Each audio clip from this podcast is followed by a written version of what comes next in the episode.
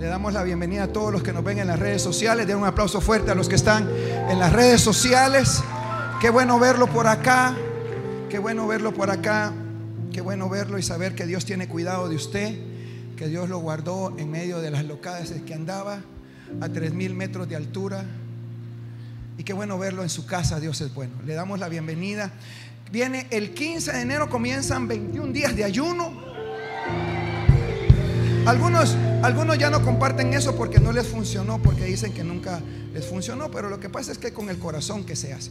Usted no escucha a la gente que no le funciona algo espiritual. Usted escucha a los que le, sí le funciona lo espiritual. Lo espiritual es lo más poderoso que hay. Así que, ¿cómo va a ser este ayuno en estos días en las redes sociales, en nuestras redes sociales?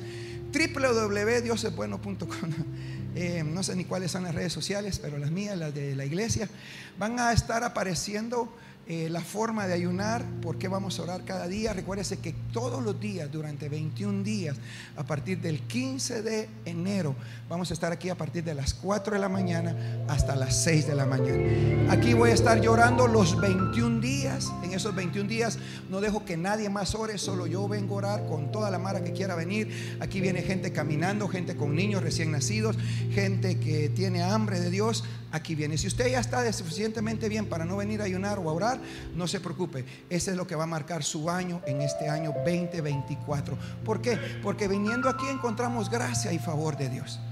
Venimos a buscar su presencia. Dios me decía hoy en la madrugada que estaba preparándome para orar con los muchachos y los servidores.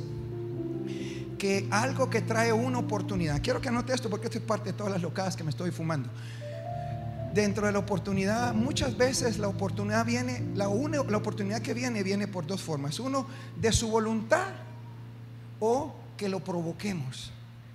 Hay una, una oportunidad que viene porque Él quiere hacerlo. Y una oportunidad porque usted la provocó. Usted se cansó de vivir como vivía. Dijo, yo quiero una oportunidad. Yo estoy aquí parado como el resultado de una oportunidad. Yo solo tuve una oportunidad en la vida y la sigo viviendo hasta hoy. Y en medio de esa oportunidad he tenido varias puertas que se han abierto, pero la oportunidad comenzó con Jesús en mi corazón. Escúchame acá. Está aquí. Dese cuenta que. eh, préstame 100 quetzales. Gracias. Gracias. Oh, pues, puchica, tenés billete. Había un mendigo en la esquina diciendo esta palabra, si yo tuviera 100 quetzales en mi vida, fuera feliz. 100 quetzales necesito para que todo cambie en mi vida. Yo con 100 quetzales sería el hombre más bendecido, más próspero. El mendigo diciendo sus palabras alrededor de muchos mendigos. En eso iba caminando un hombre de Dios es bueno. Y cuando lo oyó, le dice, uy, yo tengo 100 quetzales, dijo. Sacó 100 pesos de la bolsa y le dijo, los 100 quetzales que te cambiarán la vida, aquí están. El mendigo lo agarró, lo vio, lo mordió. No lo creía, que lo que él necesitaba para, como una oportunidad, ya lo tenía en su mano. Porque con esos 100 quetzales la vida le cambiaba. Así que le dijo, muchas gracias. Y el hombre de Dios es bueno, le dijo, gracias a Dios que Él me prosperó para poder bendecir tu vida y ser partícipe de Dios, porque tiene que entender que cuando Dios usa a alguien para darle la oportunidad a alguien, nunca se quiere llevar la gloria. Aquí Si Dios va a usar tu vida para bendecir a otro y la oportunidad viene de Dios, nunca vas a pedir reconocimiento para ti. La gloria siempre va a ser para Él. Ahora, si tú quieres llevarte las flores, a cada rato vas a estar preguntando cómo le va. Así que lo agarró y el hombre dijo, qué bueno que fui parte del cambio y la transformación de tu vida. Eso 100 que sale lo que necesitabas, ahí está. El hombre se va, el mendigo lo agarra, lo mira y dice, hubiera pedido 200.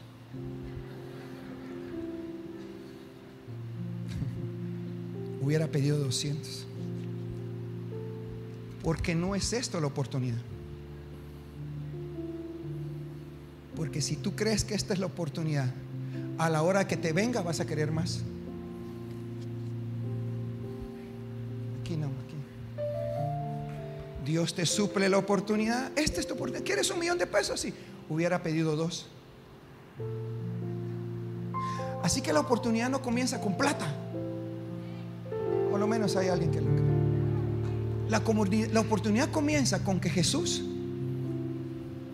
llegue a tu vida, ordene tu vida, te dé sueño, te dé visión, te meta propósito, te arranque el pecado, te arranque la maldición del pecado, de la maldición de la escasez, de la pobreza, te saque de un, de un pasado tortuoso y te lleve al destino que Dios tiene preparado para ti. Alguien me está escuchando acá. Toque a alguien, dígale, hay una oportunidad que viene en camino, hay una oportunidad grande, poderosa. Así que déjeme hablarle de esto porque yo quiero creer que en medio de eso hay una oportunidad financiera para usted. Juan capítulo 2, vaya conmigo a Juan capítulo 2. Voy a predicar rápido porque ya me quiero ir. No mentiras. Al tercer día dice que Jesús fue a Canaán de Galilea y encontró una, una fiesta. Había, había una fiesta. Jesús, Jesús iba a las fiestas. Y en las fiestas era una boda. Y la boda de Canaán eh, se les acabó el vino. Él acabó el vino. Así que llegó la mamá. La mamá preocupada por el evento y le dijo, hijo, se nos acabó el vino, ya no hay vino, ¿qué, qué, podemos hacer si se nos acabó el vino? Así que Jesús le dice, eh, eh, mujer, todavía no es mi tiempo, porque tiene que entender que hay un tiempo natural que es el cronos, de lunes a domingo, 365 días al año. Este año tiene 366, si usted no lo sabe, febrero tiene 29 días.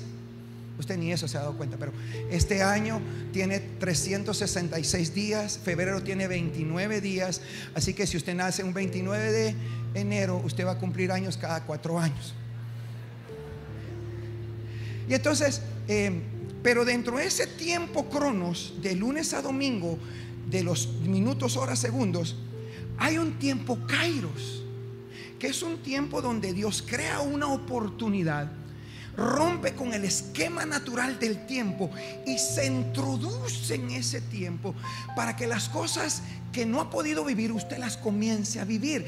Anote esto, tiene que entender que si quiere esa oportunidad, va a tener que cambiar. Y eso es lo más difícil de la vida querer una oportunidad. ¿Por qué? Porque, porque si tú eres, si tú eres operador de máquina, pero te quieren dar la oportunidad. Yo ayer desayuné con una familia y me decía una niña de 22 años, papá, eh, yo trabajo en tal municipalidad, no le digo para que usted no esté pensando mal, y trabajo en tal municipalidad. Y yo le llevaba las redes sociales al alcalde, pero él vio que estaba haciendo demasiado bien el trabajo y ahora me puso como jefe de comunicación de la municipalidad. Creo que así se llama. Ahora soy la jefa. Y le digo, ¿y cómo te va? Ah, papá, los que llevan más años que yo me dan tan duro. Porque tiene que entender que cuando la gente mira que usted cambia por una oportunidad, no va a estar de acuerdo con usted. Usted quiere ver a alguien enojado en la vida, progrese, no que sea progresista. Vaya de gloria en gloria prospere. Tiene ese puesto, pero viene un puesto mejor.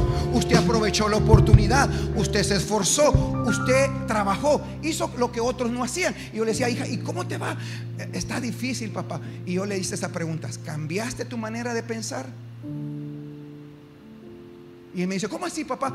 Porque si sigues pensando como operaria y no como gerente, te van a bajar.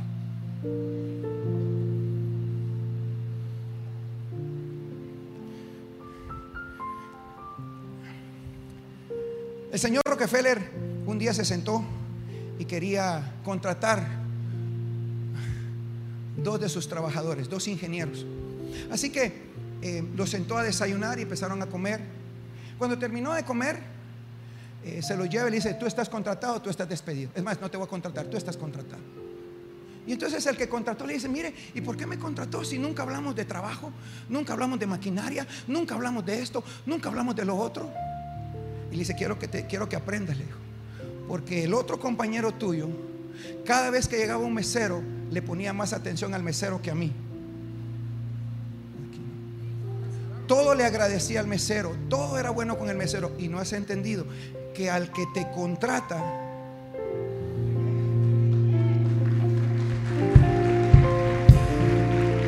Ahora, tiene que entender que para que usted le venga esa oportunidad, usted tiene que estar con el ojo abierto, con el oído abierto, porque cuando venga esa oportunidad, tú tienes que estar pilas, tienes que estar astuto.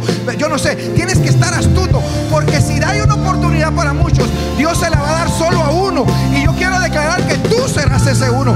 Tienes que ser tú ese uno que va a tomar la oportunidad. Porque esa oportunidad te va a hacer. Ya no puedes seguir pensando como antes pensabas. Así que cuando usted va a, Juan, capítulo 2, usted mira que Jesús eh, se mete a una boda y se acaba el vino. La mamá le dice, hijo, hay que hacer vino, hay que hacer. Entonces le dice, ¿sabes qué? Eh, vaya conmigo ahí, de Juan capítulo 2, versículo 6. Y estaban allí seis tinajas de piedra para agua, seis tinajas de piedra para agua, conforme al rito de la purificación de los judíos, en cada una de los cuales cabían dos o tres cántaros. Habían en el altar de la presencia habían seis cántaros que no estaban siendo utilizados hasta el momento que una necesidad para ser usados. Yo quiero decirte en esta mañana que ya es tiempo que dejes de ser un adorno es tiempo de dejarte ver cuando uno se sacrifica por la oportunidad que uno quiere lograr. A veces deja aún de verse bonito. Dios mío, ¿quién no me está escuchando? Si tú solo estás pensando en cómo te ves para la oportunidad, no has entendido que una oportunidad trae sacrificio, una oportunidad trae disciplina, una oportunidad trae lo que otros no hacen. Escúchame bien. Y esas seis tinajas que estaban allá, las tomó Jesús y, llena con, cántaros de agua y le dice al maestro Salat, ve y comparte el vino. Él hace una transformación de agua a vino. Ahora, anota esto. Hubo una oportunidad por la crisis. Tienes que entender que cada dificultad en tu vida está disfrazada para que Dios quiere aprovechar ese momento difícil para llevarte a una oportunidad que debes aprovechar para que tu vida sea cambiada. Toda oportunidad de Dios siempre te va a cambiar, te va a transformar, te va a llevar a otros niveles, va a sacar lo mejor de ti. Yo no sé si me escucha acá. Entonces, cuando Jesús hace esto y convierte el agua en vino, la Biblia dice que la gente, el maestro Sala tomó y dijo, dejó el mejor vino para lo último. Y quiero decirte algo en esta hora.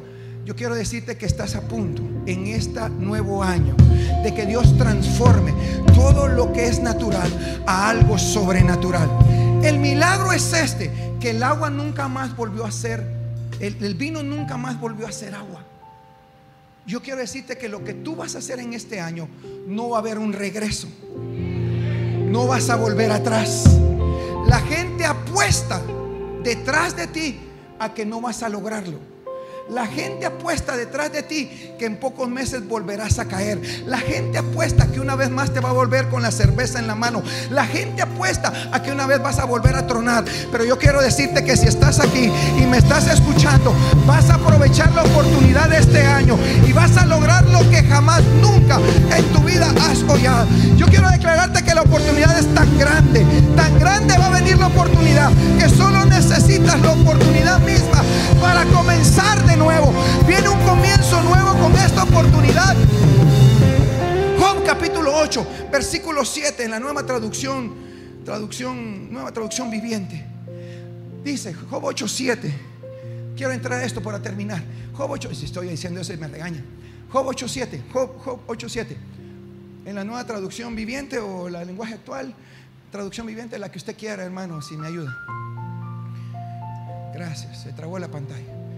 Métale una pata. Se fue la pantalla. Job 8:7 dice, aunque tu inicio haya sido pequeño,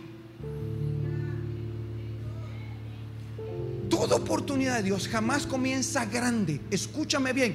Por favor, escúchame bien. Nada de Dios comienza grande. Nada. Por eso cuando quería salvar al mundo envió solo uno. No envió un ejército, envió uno.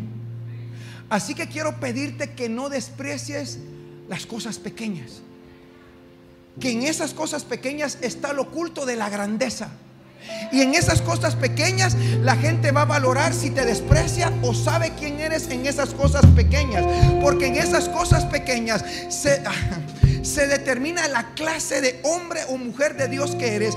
Porque puedes comenzar pequeño, pero el postrer estado será muy grande.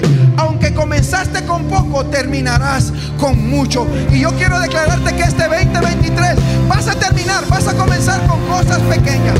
Vas a comenzar con una puerta pequeña. Pero detrás de esa puerta pequeña hay algo demasiado grande. Hay algo demasiado. Si lo crees, grita. Dime conmigo, amén, acá hoy.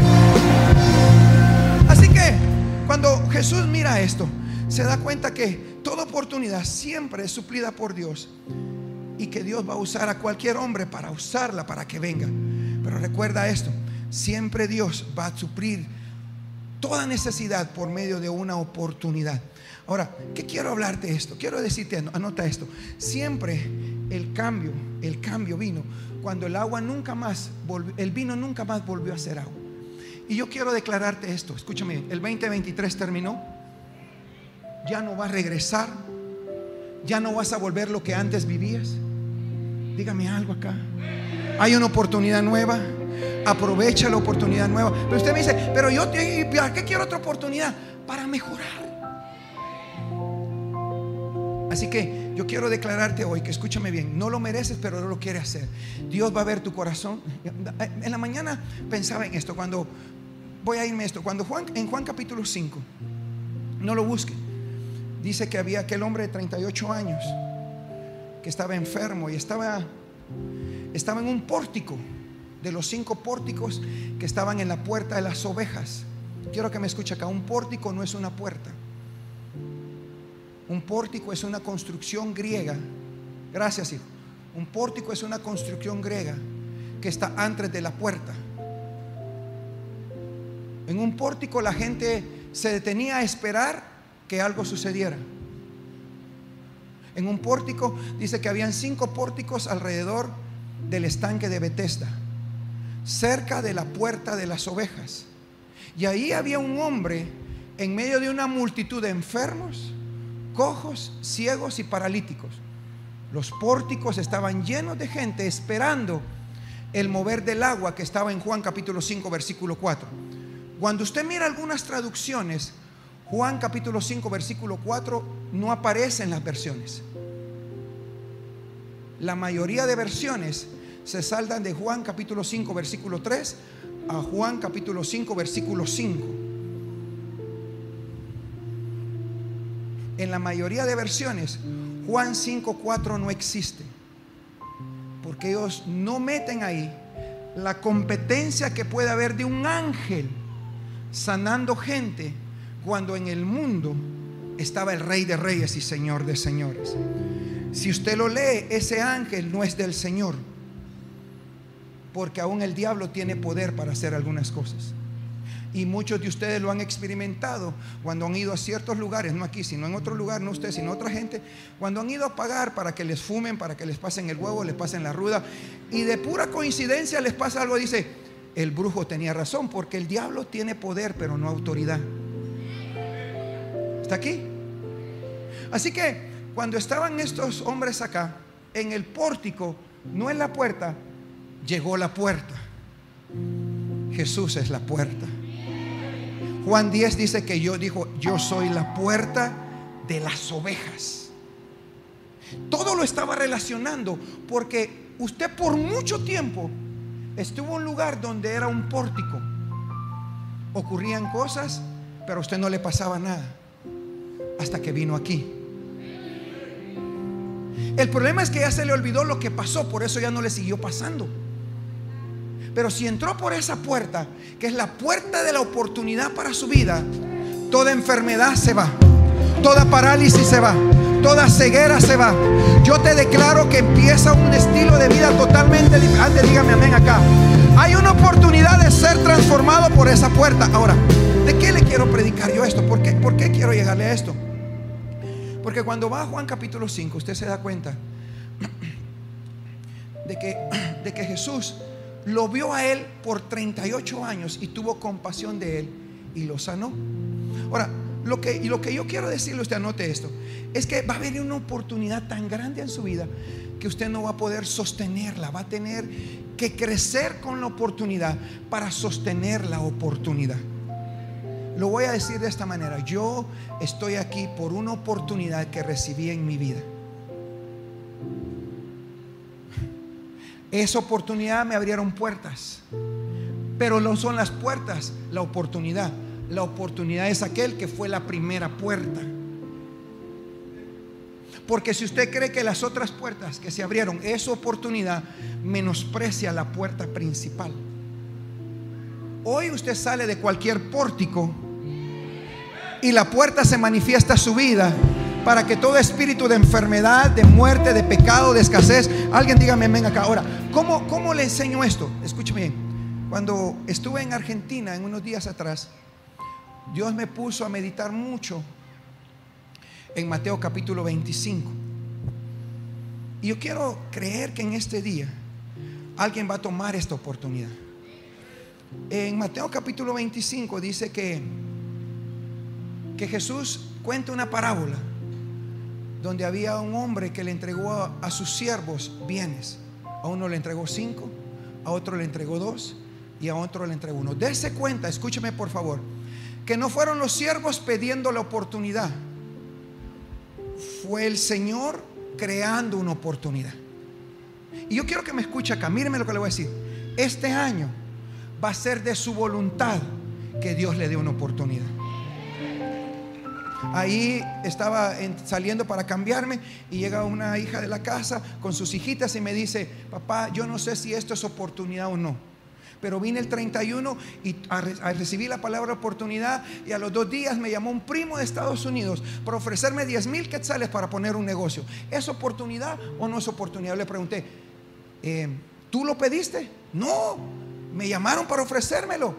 Es una oportunidad de Dios, hija. Y yo declaro que algo así le va a pasar a alguien acá. Y me dice, ¿qué hago entonces? Agarre el dinero ponga su negocio.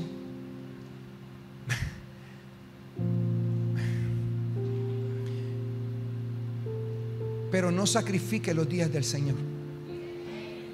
Porque si eres dueño y no vienes a la casa del Señor por el negocio, esa no fue una oportunidad de Dios.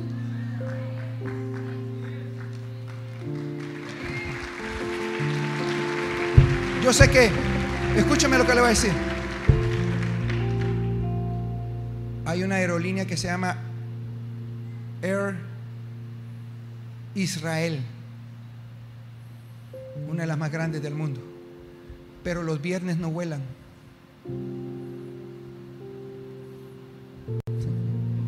Porque es el día del Señor. Usted se gana 100 pesos por vender tacos y no viene a la iglesia. ¿Y usted cree que esos 100 pesos le van a ayudar con lo que Dios puede hacer aquí?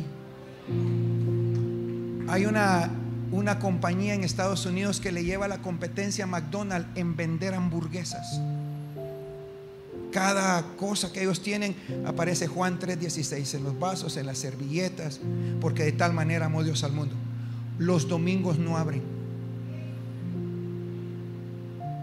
Y le hace la competencia Mac, porque de lunes a sábado ni se puede entrar ahí por la demanda que hay de comida en ese lugar. Los estudiosos han pensado cómo es que hacen eso, no lo entienden, pero tiene que entender que eso no se entiende, eso solo se cree por fe. ¿Alguien me está escuchando acá? Y le pongo evidencia que puede googlear, porque si no me cree, googleelo, para que mire que hay gente que tiene fe, no vendiendo 5 mil pesos al mes vendiendo millones y reconoce que sin Dios no hay cosa ni oportunidad que pueda ser prosperada. Alguien dígame amén acá y dale un aplauso fuerte a Dios acá. Así que le dio uno cinco, dos y uno. Y con esto termino. Al de cinco le dijo, le dijo el de cinco, voy a ir a vender, voy a negociar y voy a ganar. Este año tienes que negociar y ganar.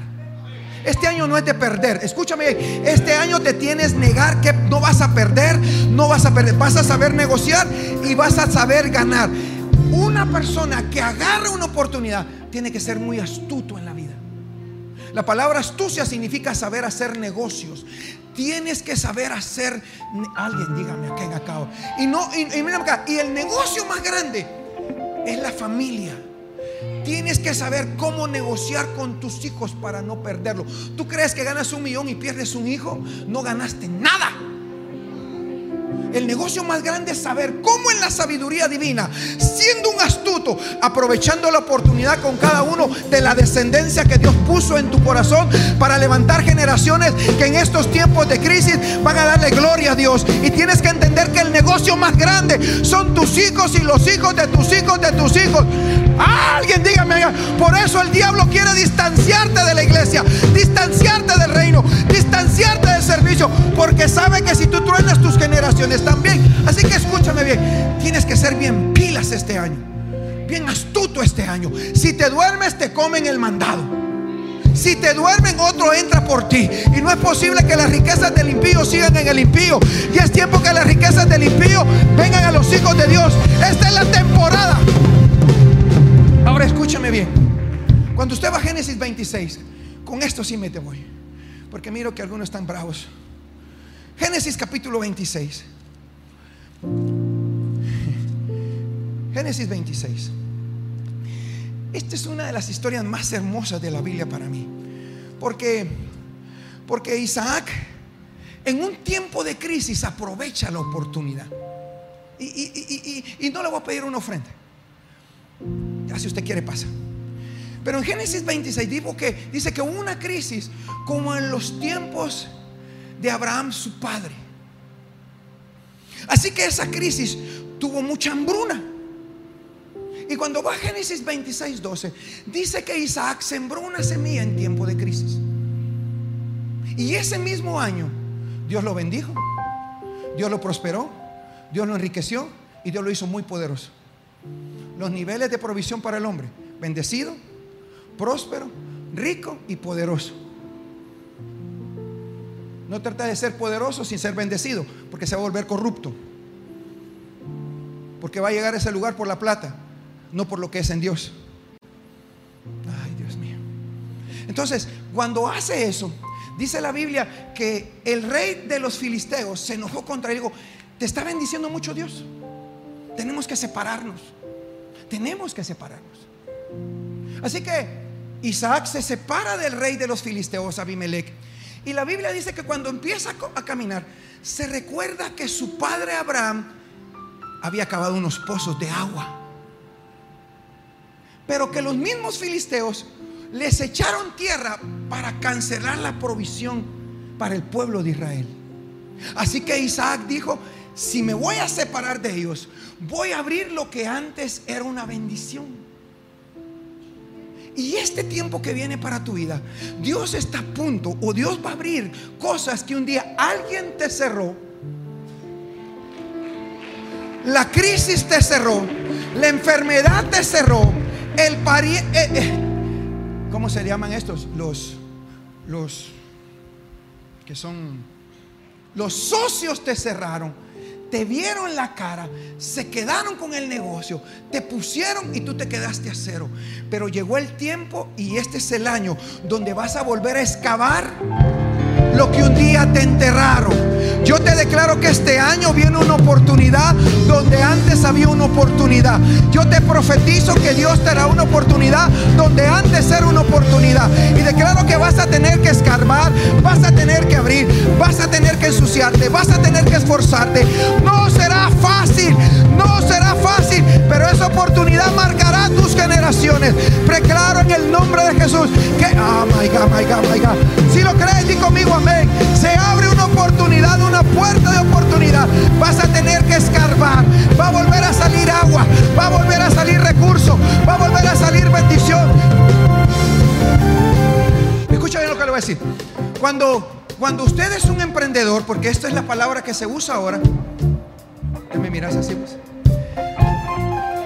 Cuando usted es un emprendedor, usted se da cuenta que un emprendedor es aquel que hace la diferencia con alguien que trabaja para alguien porque arriesga su capital para abrir algo nuevo. La palabra es arriesgarse. Y no cualquiera quiere arriesgarse. La gente mira ahora y dice, no, que el apóstol tiene esto y que ahora tiene carro y que tiene reloj, lo que sea. Pero cuando yo comencé de cero y usted no estaba y nadie daba un peso por mí, yo lo arriesgué todo. Ahora es fácil criticar porque tengo. Pero cuando no tenía, usted no me daba ni un peso a mí. Es que si se me vino a criticar aquí, con la misma, pegue la vuelta. ¿Me entiende acá? Porque yo no me voy a detener por los que critican. Siempre los que critican son aquellos que nunca han hecho nada. Pero el que sabe lo que cuesta hacer algo de cero, valora aquel que lo ha logrado y dice, pero qué pilas ese chavo para hacer lo que está haciendo. Y esta generación es la que se va a levantar acá. Esta es la generación que se va a levantar acá. Esta es la generación que se va. Quiero predicar, esto lo voy a predicar. Entonces cuando, cuando, cuando, cuando, cuando usted es un emprendedor y fracasa, usted lo vuelve a intentar. Y vuelve a fracasar y vuelve a intentarlo. Porque dentro de usted no quiere ser un empleado. Porque un emprendedor lo despiden y lo vuelve a intentar. Lo despiden y lo vuelve a intentar. Y en ese despedir y a intentar va aprendiendo. Madura. Se le forma el carácter. Deja de llorar por cualquier cosita. Lo vuelve a intentar. Porque un emprendedor cuando fracasa, si es emprendedor, lo vuelve a poner. Pero cuando un empleado se equivoca, lo despiden.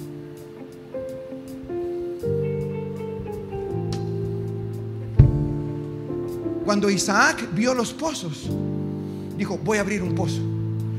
Voy a vender la venta de tacos. yo, voy a abrir esa farmacia. Todavía no es de los símil, porque mi esposo no ha crecido tanto para bailar. Pero voy a abrir la farmacia. Tengo 5 mil pesos y con eso voy a empezar. Pero tiene que entender, léalo, Génesis 26, Génesis 26, versículo 12. No, perdón, Génesis 26, eh, versículo versículo 19. Cuando los siervos de Isaac cavaron en el valle y hallaron ahí un pozo de aguas vivas, porque quiero declararte que lo que abras va a tener vida, lo que abras te va a prosperar, lo que abras te va a ir bien. Quiero profetizarte, no tengas temor para abrirlo, no tengas temor para intentarlo, cree solamente y hazlo.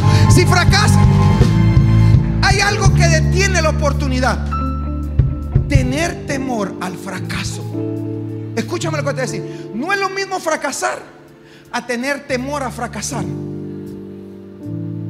El que tiene temor a fracasar nunca intenta nada. Pero el que fracasa tiene la oportunidad de volver a levantarse.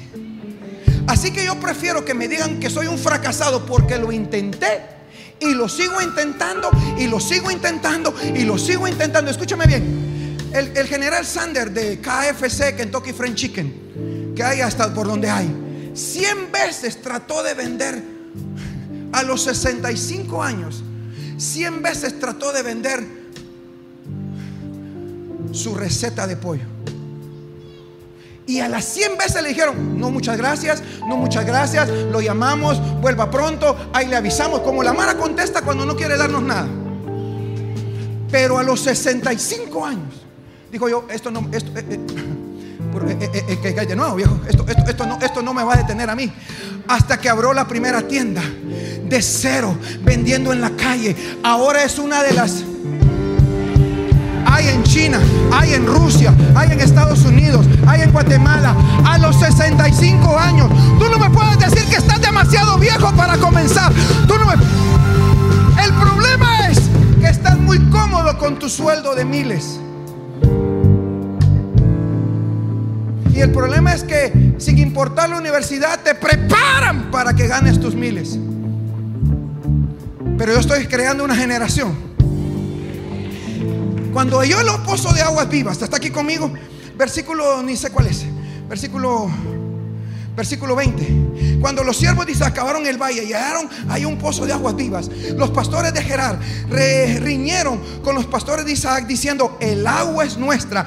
Por eso llamó el nombre del pozo Esec, porque había broncas, altercados. Quiero que entiendas que cada vez que tú abras algo nuevo, siempre va a venir a hacerte bronca y de repente te lo cierran y de repente dicen, usted no es para eso, usted no sirve para eso, usted no sirve para vender, usted no sirve para aquello. Pero yo quiero decirte que en esta mañana hay una unción de primera oportunidad, hay una oportunidad, si te lo cierran y te hacen bronca, abres otro porro, abres otro pozo, abres otro negocio.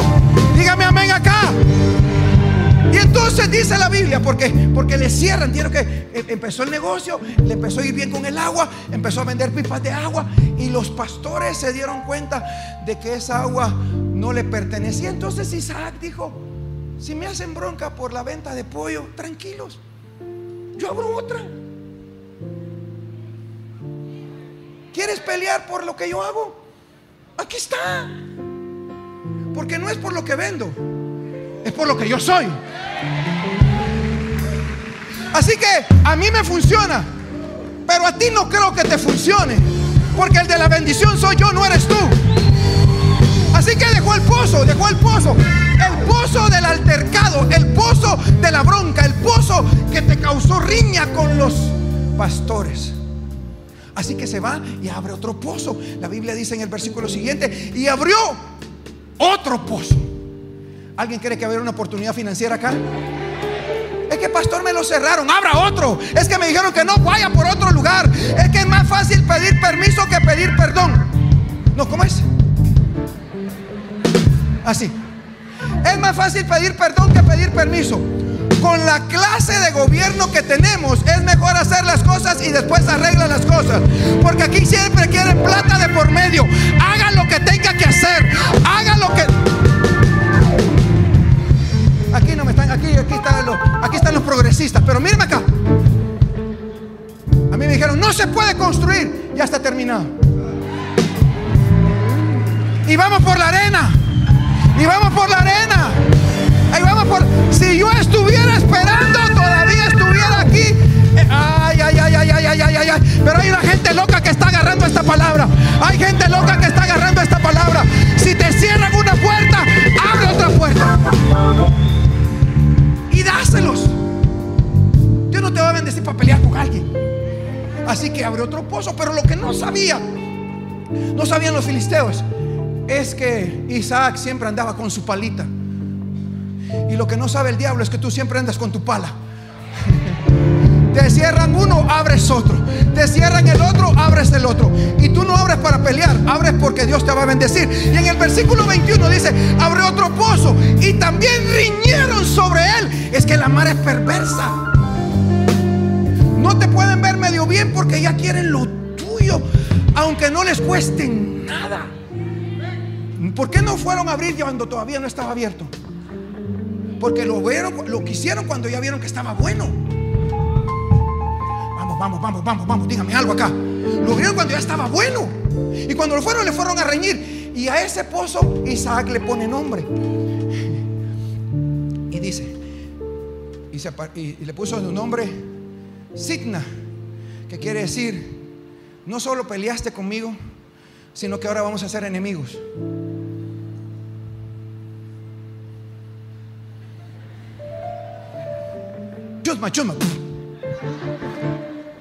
La Mara se pelea por eso, se pelea por eso, se enoja contigo y te deja de hablar. ¿Por qué? Porque te empezó a ir bien. Porque lo que abriste empezó a tener vida. Y están tan fracasados que lo que hacen no les funciona nada. Entonces quieren lo tuyo y pelean por eso. Y se ponen en enemistad contigo. Pero como hay una oportunidad en esta mañana. Así que dice, bueno, me cierran uno, abro el tercero. Porque el tercero es de la vencida. Aquí no me está escuchando. El tercero pega, tiene que. Si me cierran uno, abran otro. Si me cierran otro, abran otro. Si me cierran el otro, abran otro. Hay una oportunidad siempre en esa crisis. Ahora lo abrí de esta manera, ahora lo abrí de esta manera. Pero cuando usted va al versículo 22 y se apartó de allí y abrió otro pozo y no riñeron con él. Ya no riñeron. Es que la Mara ya se queda satisfecha con lo poquito porque no les costó nada. ¿Cómo predica ese hombre? Y no riñeron con él y llamó su nombre Rehobot y dijo, porque ahora Jehová. ¿Dónde comienza la oportunidad? en Dios. Porque ahora Jehová nos ha... ¿Alguien le tiene miedo a la prosperidad? Váyase a otra iglesia porque aquí va a prosperar. Aquí va a prosperar. Si le tiene miedo a la prosperidad, aquí Dios te trajo a prosperar. Le duela a quien le duele y le harta a quien le harta. No importa cómo me mira, pero Dios te trajo aquí a prosperar. Recuérdate de la miseria que venías y cómo estás ahora. Este es el tiempo de oportunidad. Rehobot y dijo, porque ahora Jehová nos ha prosperado y fructificaremos yo te declaro esta hora, alguien está aquí conmigo. Llegó el Rehobot a tu vida. Llegó el pozo que tenías que abrir donde ya no te van a reñir. Los que peleaban contigo desaparecerán. Los que te subían a las redes sociales este año desaparecen.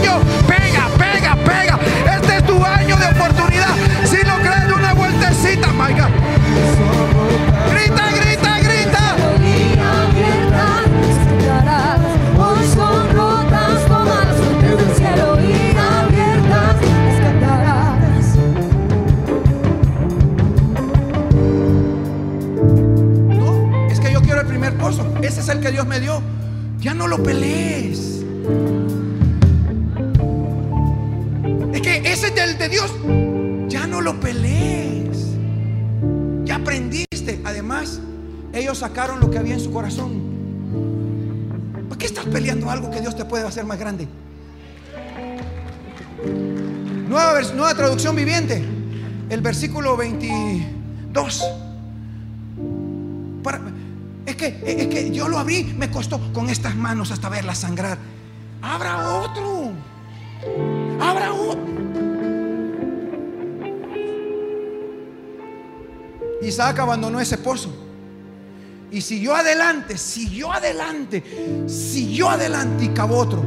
Esta vez no hubo ningún conflicto porque quiero declararte que allá afuera se van a estar echando penca, pero a ti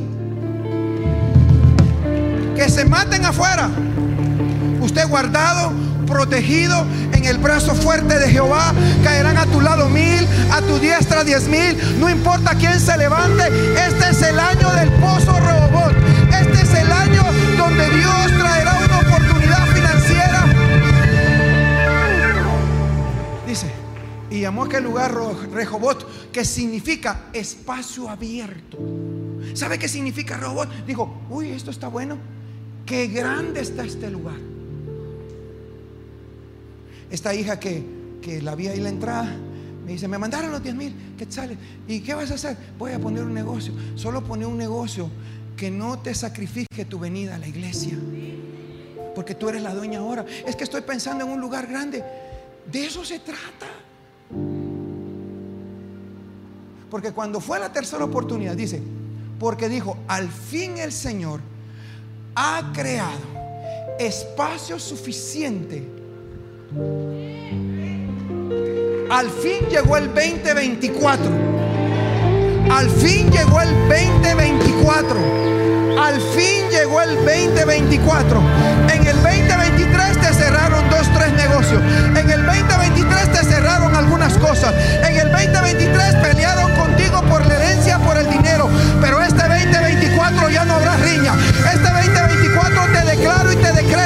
que habrá paz en todo lo que hagas. Prepárate para prosperar. En los secretos Dios sacará lo mejor de ti. En los secretos prosperarás. De repente aparecerás en la grandeza y la gente no sabrá cómo llegaste ahí. Pero tú sí sabes cómo llegaste ahí. Yo quiero declarar que este año habrá lugares espaciosos. Lugares espaciosos. Lugares grandes. Eh, lo que pasa es que el pastor es un avaro, un avaro, ¿cómo es? Un codicioso. No, solo tengo visión. Anote tres cosas y me voy. Con esto sí me voy. Hay dos tipos de personas que usted tiene que evitar. Número uno, los fatalistas. Tiene que evitar los fatalistas en su vida. Los fatalistas son aquellas personas que le dicen, usted no puede cambiar. Usted nació para maceta, en el corredor se queda. Algo así es la cosa, ¿no? demasiado fatalista en las familias. Voy a abrir un negocio. Uy, pensalo, pensalo. No está el, cambio de gobierno, no se sabe quién va a quedar de presidente. ¿A ti qué te importa quién queda o no queda? El que está eh, bajo la sombra del Altísimo prospera en todo, prospera en todo. No importa el clima que haya, político, económico, financiero, si tú eres fiel con lo que tienes que ser fiel, Él no cambia su palabra y no la ha cambiado ni la cambiará. Él siempre va a cumplir cada cosa que ha dicho. Ay, ay, ay. Así que evite los fatalistas. El fatalista le va a decir, eh, yo, yo creo que no estás bueno para ese negocio. Es que quiero poner uñas. No, no, no, no. Yo te miro así como albañil, no para poner uñas. A vos hay que hacerte las uñas. Déjelo ahí. Entonces, los fatalistas no ha empezado usted, ya le dicen que no, va- a servir. Tiene que evitar los fatalistas. Y tenemos demasiados fatalistas cristianos en este tiempo. Voy a poner un negocio. Yo conozco a alguien que puso algo, hasta preso paró. Y uno dice, Dios mío, ¿y ese qué onda? Ni lo he puesto, ya me trabó. Este hasta preso me metió ya. Número dos, tiene que evitar a los que tienen miedo. Los que tienen miedo al fracaso. No que fracasen, sino que tienen miedo. Pedro dijo, Señor, toda la noche hemos estado intentándolo y nada hemos logrado. Y Dios le dice, vuelve a meterlo. Jesús le dijo, vuélvete a meter, hazlo otra vez. Este 2024 hay un lugar espacioso. Hay un lugar. Hay un lugar espacioso. Este 2024 es un rehobot, rehobot para ti, para ti. Un lugar muy grande. Y el fatalista, el fatalista te va a decir, yo no creo que esté listo. Además, no creo que tu currículum llene los requisitos para que esa plaza tú la puedas optar. Y, y yo le pregunto al fatalista, ¿acaso que Dios depende de un pinche currículum para que Dios haga en tu vida lo que tenga que hacer? Ahora, todo depende de la forma en que pienses. Porque si el fatalista te dice, no lo hagas y usted no lo hace, más bruto que lo cree. Perdone que yo hable así. Me perdona que yo hable así. Allá afuera hasta lo maltratan y está, ay, gracias. Pero esta es la verdad. Hay que hacer las cosas que Dios. ¿Por qué? ¿Está listo? ¿Por qué? Porque Dios te dio el sueño a ti. Dios te dio un sueño a ti. No es el de, lo- de la par. El sueño yo lo tengo. Y yo sé cómo voy a llegar. Por eso, anote esto, no te puedes distraer. El diablo, voy a meter al diablo. Lotería. Siempre te va a distraer. Él no puede detenerte el sueño. Pero sí puede distraerte para que llegues tarde o no llegues. Eso significa que debes de aprovechar bien el tiempo. Ya no estés en babosadas. Que solo te quitan el tiempo para llegar donde tienes que llegar. Porque ya lo soñaste. Por eso cuando llegó la mujer con José y le dijo, papito, aquí llegó tu reina. José dijo, yo a esta chava no la vi en el sueño. Yo lo que vi es que se postraban delante de mí, mis hermanos y mi papá. La chava no cuadra aquí.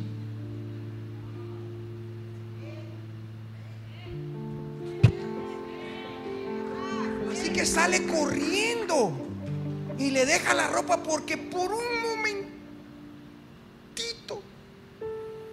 Ishkamik tronaba. Porque no es fácil. Yo sé que aquí están los santos de los últimos días. Que hay una santidad presente, aleluya. Y cuidadito con tocarle algo así porque se ofende porque usted en los demonios que pelea todos los días y que aparenta por fuera otra cosa, no es capaz de reconocer que es débil en algunas áreas. Y yo reconozco lo débil que soy.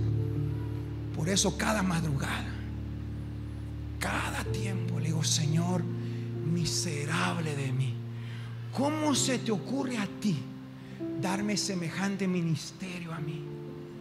yo no soy digno de esto, Señor. Y Dios me dice, "Shh, cállese la boca.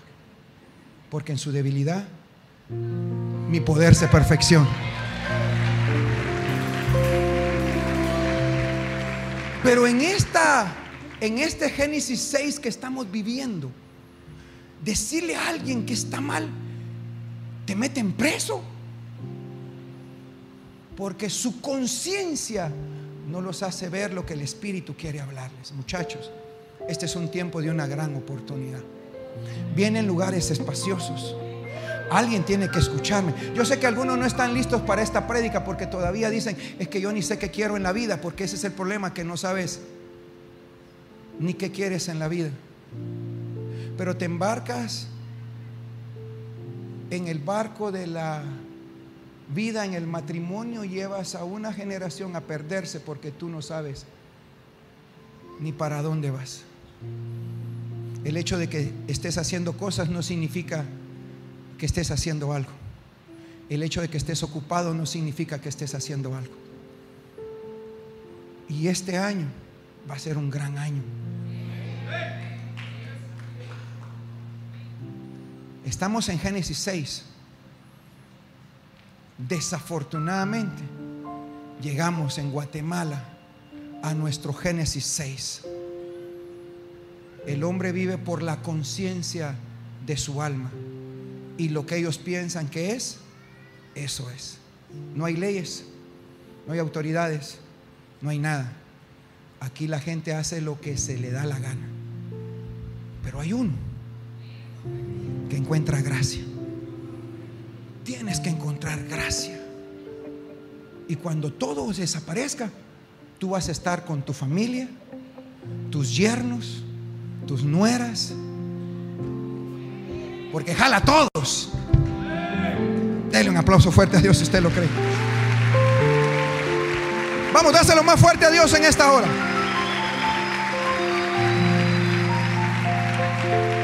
Así que escúchame bien. ¿Cómo termino esto? Ni sé cómo termino esto. Tengo tanto que enseñar. Pero yo quiero que usted aproveche una oportunidad. Es una oportunidad muy grande. Ayúdeme. Están los fatalistas, los que tienen miedo. Y lo tercero, son los que tienen sueño por una visión. Y cuando usted tiene sueño por una visión, siempre le va a venir una provisión. Nunca viene la provisión antes de la visión. Primero tengo una visión. Por eso, ¿dónde están los 100 pesos? Préstame los 100 pesos. Es eso, los billetes es el compadre. Es. es que yo solo necesito un trabajo nuevo para la oportunidad. ¿Cuánto quiere ganar? 3.500. Ah, está bueno, pues hubiera pedido 7.000. De todas formas, esto jamás lo va a satisfacer. Y se van volando. Cada vez me la pesa, vale menos. ¿Qué tengo que hacer, papá? Este año van a venir oportunidades de lugares espaciosos. Es tiempo que compre tierra. Es tiempo que algo esté a su nombre. Es tiempo que ya no sea la herencia de su papá. Atrévase a comprarlo usted. Aquí. Cómprelo usted. Vaya a eso donde están haciendo un montón de apartamentos diga, yo quiero ese apartamento. ¿Cuánto tiene? No tengo nada. Pero yo sé que Dios me va a proveer. Tengo una oportunidad aquí. Así que me hace el favor, resérvemelo. ¿Cuánto tengo que dar de enganche? Dios proveerá, Dios proveerá. Y cuando Dios mira esa actitud, dice, provéale. Hay una visión, provéale. Alguien dígame amén en esta hora. Yo declaro en este tiempo, este año, una oportunidad que solo... Póngase de pie y denle un aplauso fuerte a Dios acá. Me recordaba cuando tuve mi oportunidad en Dios. Yo era un muchacho como cualquiera. Dos veces quise quitarme la vida porque ¿para qué vivir en tanta maldición? Así que un día una muchacha me dijo, vamos a la iglesia. Y yo le dije, está bueno pues, pero primero vamos a bailar, le dije. Y la chava dijo, basta, bueno, pues vamos a bailar. Y se fue a bailar conmigo. Pero cuando íbamos a bailar, hubieron plomazos en el lugar. Y entonces ya no bailamos y, y nos fuimos y llegué a la casa de ella. La fui a dejar en bus porque no tenía carro.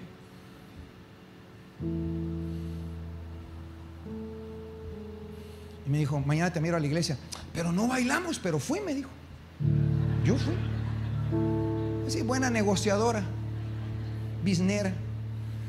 Entonces el otro día, domingo, entonces fui a la iglesia con ella. Y solo entré a la iglesia y empecé. Porque usted tiene que saber que a veces viene gente a la iglesia. No estoy hablando mal de nadie ni lo conozco. Pero que solo viene por el interés de criticar o juzgar a ver qué hay ahí.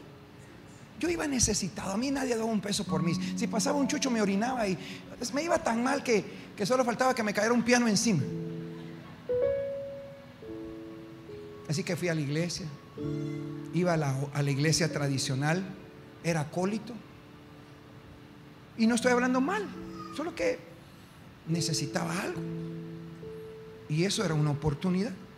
Así que fui y entré y había un predicador gringo como hoy no hay predicando. Y yo decía, ese gringo está más chiflado que saber ni qué será. Pero como siempre, yo sentado hasta atrás, pero atrás llorando. Y, y la muchacha ahí, ¿y qué tenés? ¿Te pasó algo? ¿Te duele algo? No, bueno, en eso estaba enfrente recibiendo a Jesús en mi corazón. Y recibí a Jesús. Y ahí me cambió la vida. Ahí me cambió la... Escúcheme bien. Yo le puedo decir cómo llegué aquí y cómo voy a llegar a donde voy. Pero todo comenzó con ese domingo. ¿Usted quiere una fórmula para eso? Comenzó ese domingo. Es un hombre exitoso, todavía no he llegado, pero voy para llegar. Quiero llegar, tengo que llegar. Por eso no me distraigo ni me desenfoco en este Génesis 6 que estamos viviendo de verdad hay muchos espejismos en este tiempo. Escuche las palabras que articulan mi boca. Qué bárbaro para hablar, qué bárbaro. Mucho espejismo que hace parecer que es de Dios, pero no es de Dios. Que, que quieren saciar tu sed, pero cuando llegas no te sacian nada. Solo viste un oasis que no era un oasis y te das en la cara y dices, al final de al cabo no pasó nada. Así que yo recibí a Jesús y comenzó mi vida de la oportunidad que Dios me había dado. Y esa muchacha que me llevó a la iglesia se enamoró de mí. No sé que me está viendo, me va a maltratar. Se enamoró de mí. Y dijo, papito, es que yo, yo, mi oportunidad lo incluye todo. Porque esa muchacha es mi esposa hoy. Es la profeta Diana. Lo incluyó todo. Porque yo le decía a mi hijo Pablo, que no sé dónde está. Y bueno, mi esposa está pasando algo ahí. Em, que cuando yo vine a Cristo, antes de Cristo yo era un vacilador. Ay, ahora solo yo. Ah, no le digo que usted. El problema es que lo siga teniendo ya en la iglesia. Pero antes era un vacilador, era bueno para bailar, casaquero, no tenía pisto, pero era casaquero. Como algunos de ustedes, pero, pero ¿por qué? ¿Por qué? ¿Por qué? ¿Por qué? Casaquerazo. Pero cuando vine a la iglesia y conocí a Jesús, no tuve más que una sola novia. Y con esa me casé. Solo una. Y con esa me casé. Así que mi oportunidad comenzó con ella. La Biblia dice, el que hay esposa, hay el bien. Y la palabra bien es la palabra boné, que significa prosperidad. Así que el que haya la que es la correcta, prospera. Si no es la prospera con sus propias manos, ¿me deja decirlo como yo lo digo? Usted no me deja decirlo como yo lo digo. ¿Me deja decirlo como yo lo digo? Es que usted se va a ofender si yo le digo como yo lo digo. Me permita decirle como yo lo digo. Yo quiero decirlo como yo lo digo. Porque con sus propias manos chinga todo.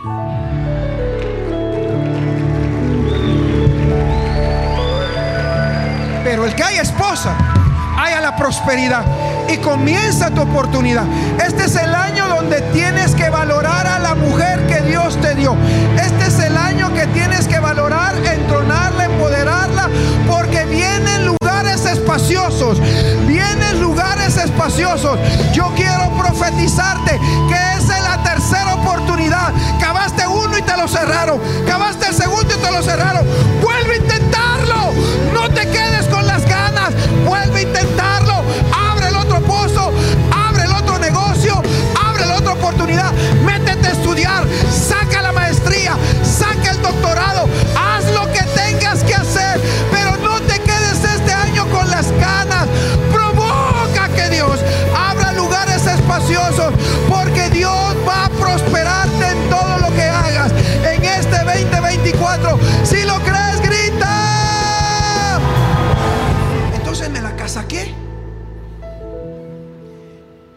Casémonos. Y me dijo, hasta que te gradúes del instituto bíblico, me dijo. O sea que también tengo que estudiar, le dije. Sí, porque no me voy a casar con cualquiera. Quiero a alguien que ame a Dios. El problema es que yo lo amo más que a ella. Por eso tenemos problemas. Entonces cuando fui a estudiar, entendí que la única forma de devolverle un poquito a Dios de lo mucho que ha hecho es servirle. La única forma de demostrarle a Dios lo agradecido con Él es que me pongo a servir. Y entonces le dije, Dios, si andas buscando un loco aquí, heme aquí, Señor. Si andas buscando un chiflado que, que haga cosas que otros no quieren hacer, heme aquí. Tres años oré por eso. En Ciudad Real. Directo, directo. Petapa, Ciudad Real. Pi, pi, pi. Ahí. Y en aquel patio donde las láminas estaban podridas, yo me levantaba y decía, Señor, escúchame. Aquí estoy. Quiero servirte. Una oportunidad dame. Yo, yo te prometo que lo voy a dar todo. Donde nadie quiera ir, yo voy. Si nadie quiere predicar, yo predico. Si solo hay uno, yo le predico. Estoy. Tres años. Hasta que Él me escuchó. Porque tiene que entender que está aquí. Tiene que entender que no es lo mismo que usted lo escuche a que, le, a que lo mire. Usted agarra el celular y dice, aló, ¿cómo estás, mi amor, mi amor? Bien, quiero verte. Ponte la cámara, ponte la cámara. Y aquel que no sabe nada, ¿qué, apa, qué apacho? Y, y- y no sabe cómo poner la cámara. Y pone la cámara, pero no se oye. Porque tiene que entender que no solo se trata de oír, sino de ver. Las relaciones se acaban porque solo escuchamos y ya no miramos a nuestra esposa, a nuestro esposo. Y perdimos la relación. Porque más que oír hay que ver. Dios tiene misericordia de nosotros cuando nos ve en el estado caído en que estamos y dice, hay que darle otra oportunidad. Cuando vio a aquel paralítico de 38 años, lo vio, él no quería, lo vio, dijo, levántate, toma tu lecho y anda. Lo puso a hacer cosas que antes no hacía. Esa es la oportunidad. Que usted haga cosas que antes no hacía. Esa es la, usted no cree que la oportunidad es hacer lo mismo. De repente te van a decir, ahora va a ser instructora de aeróbicos, pero si yo hasta gordo estoy.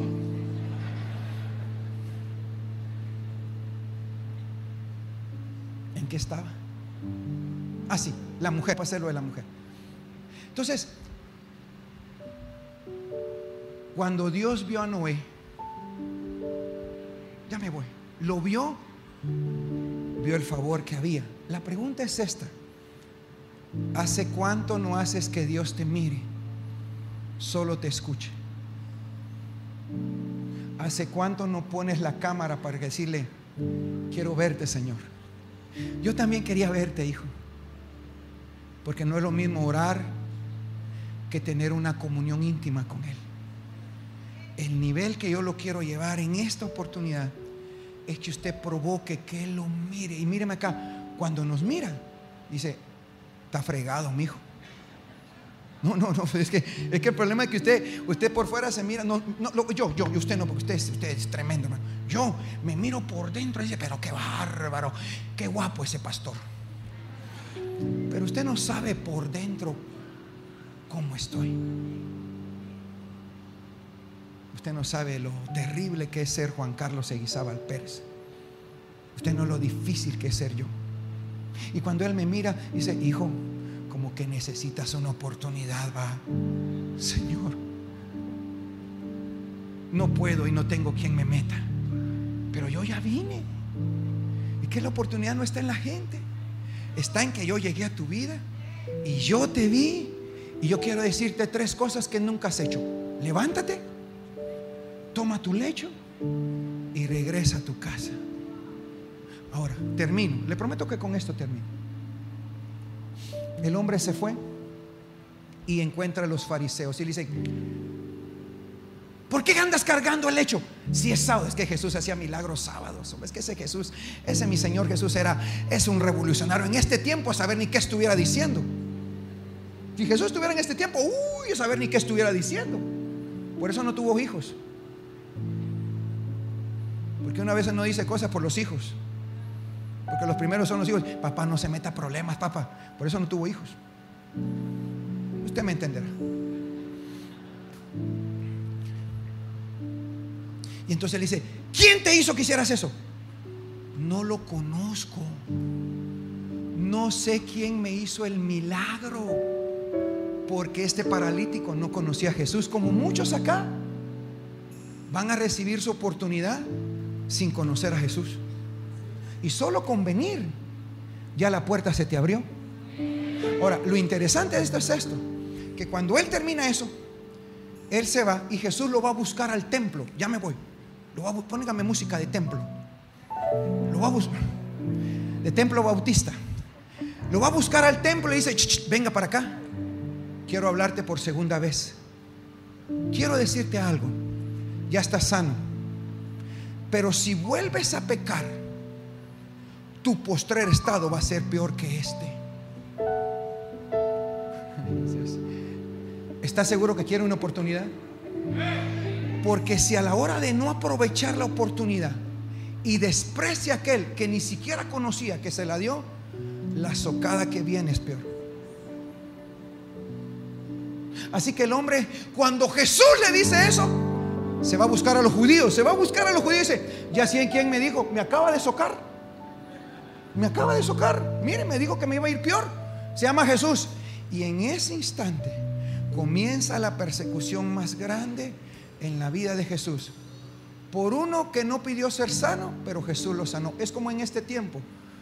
Usted hace el favor y al que le hizo el favor termina siendo su enemigo.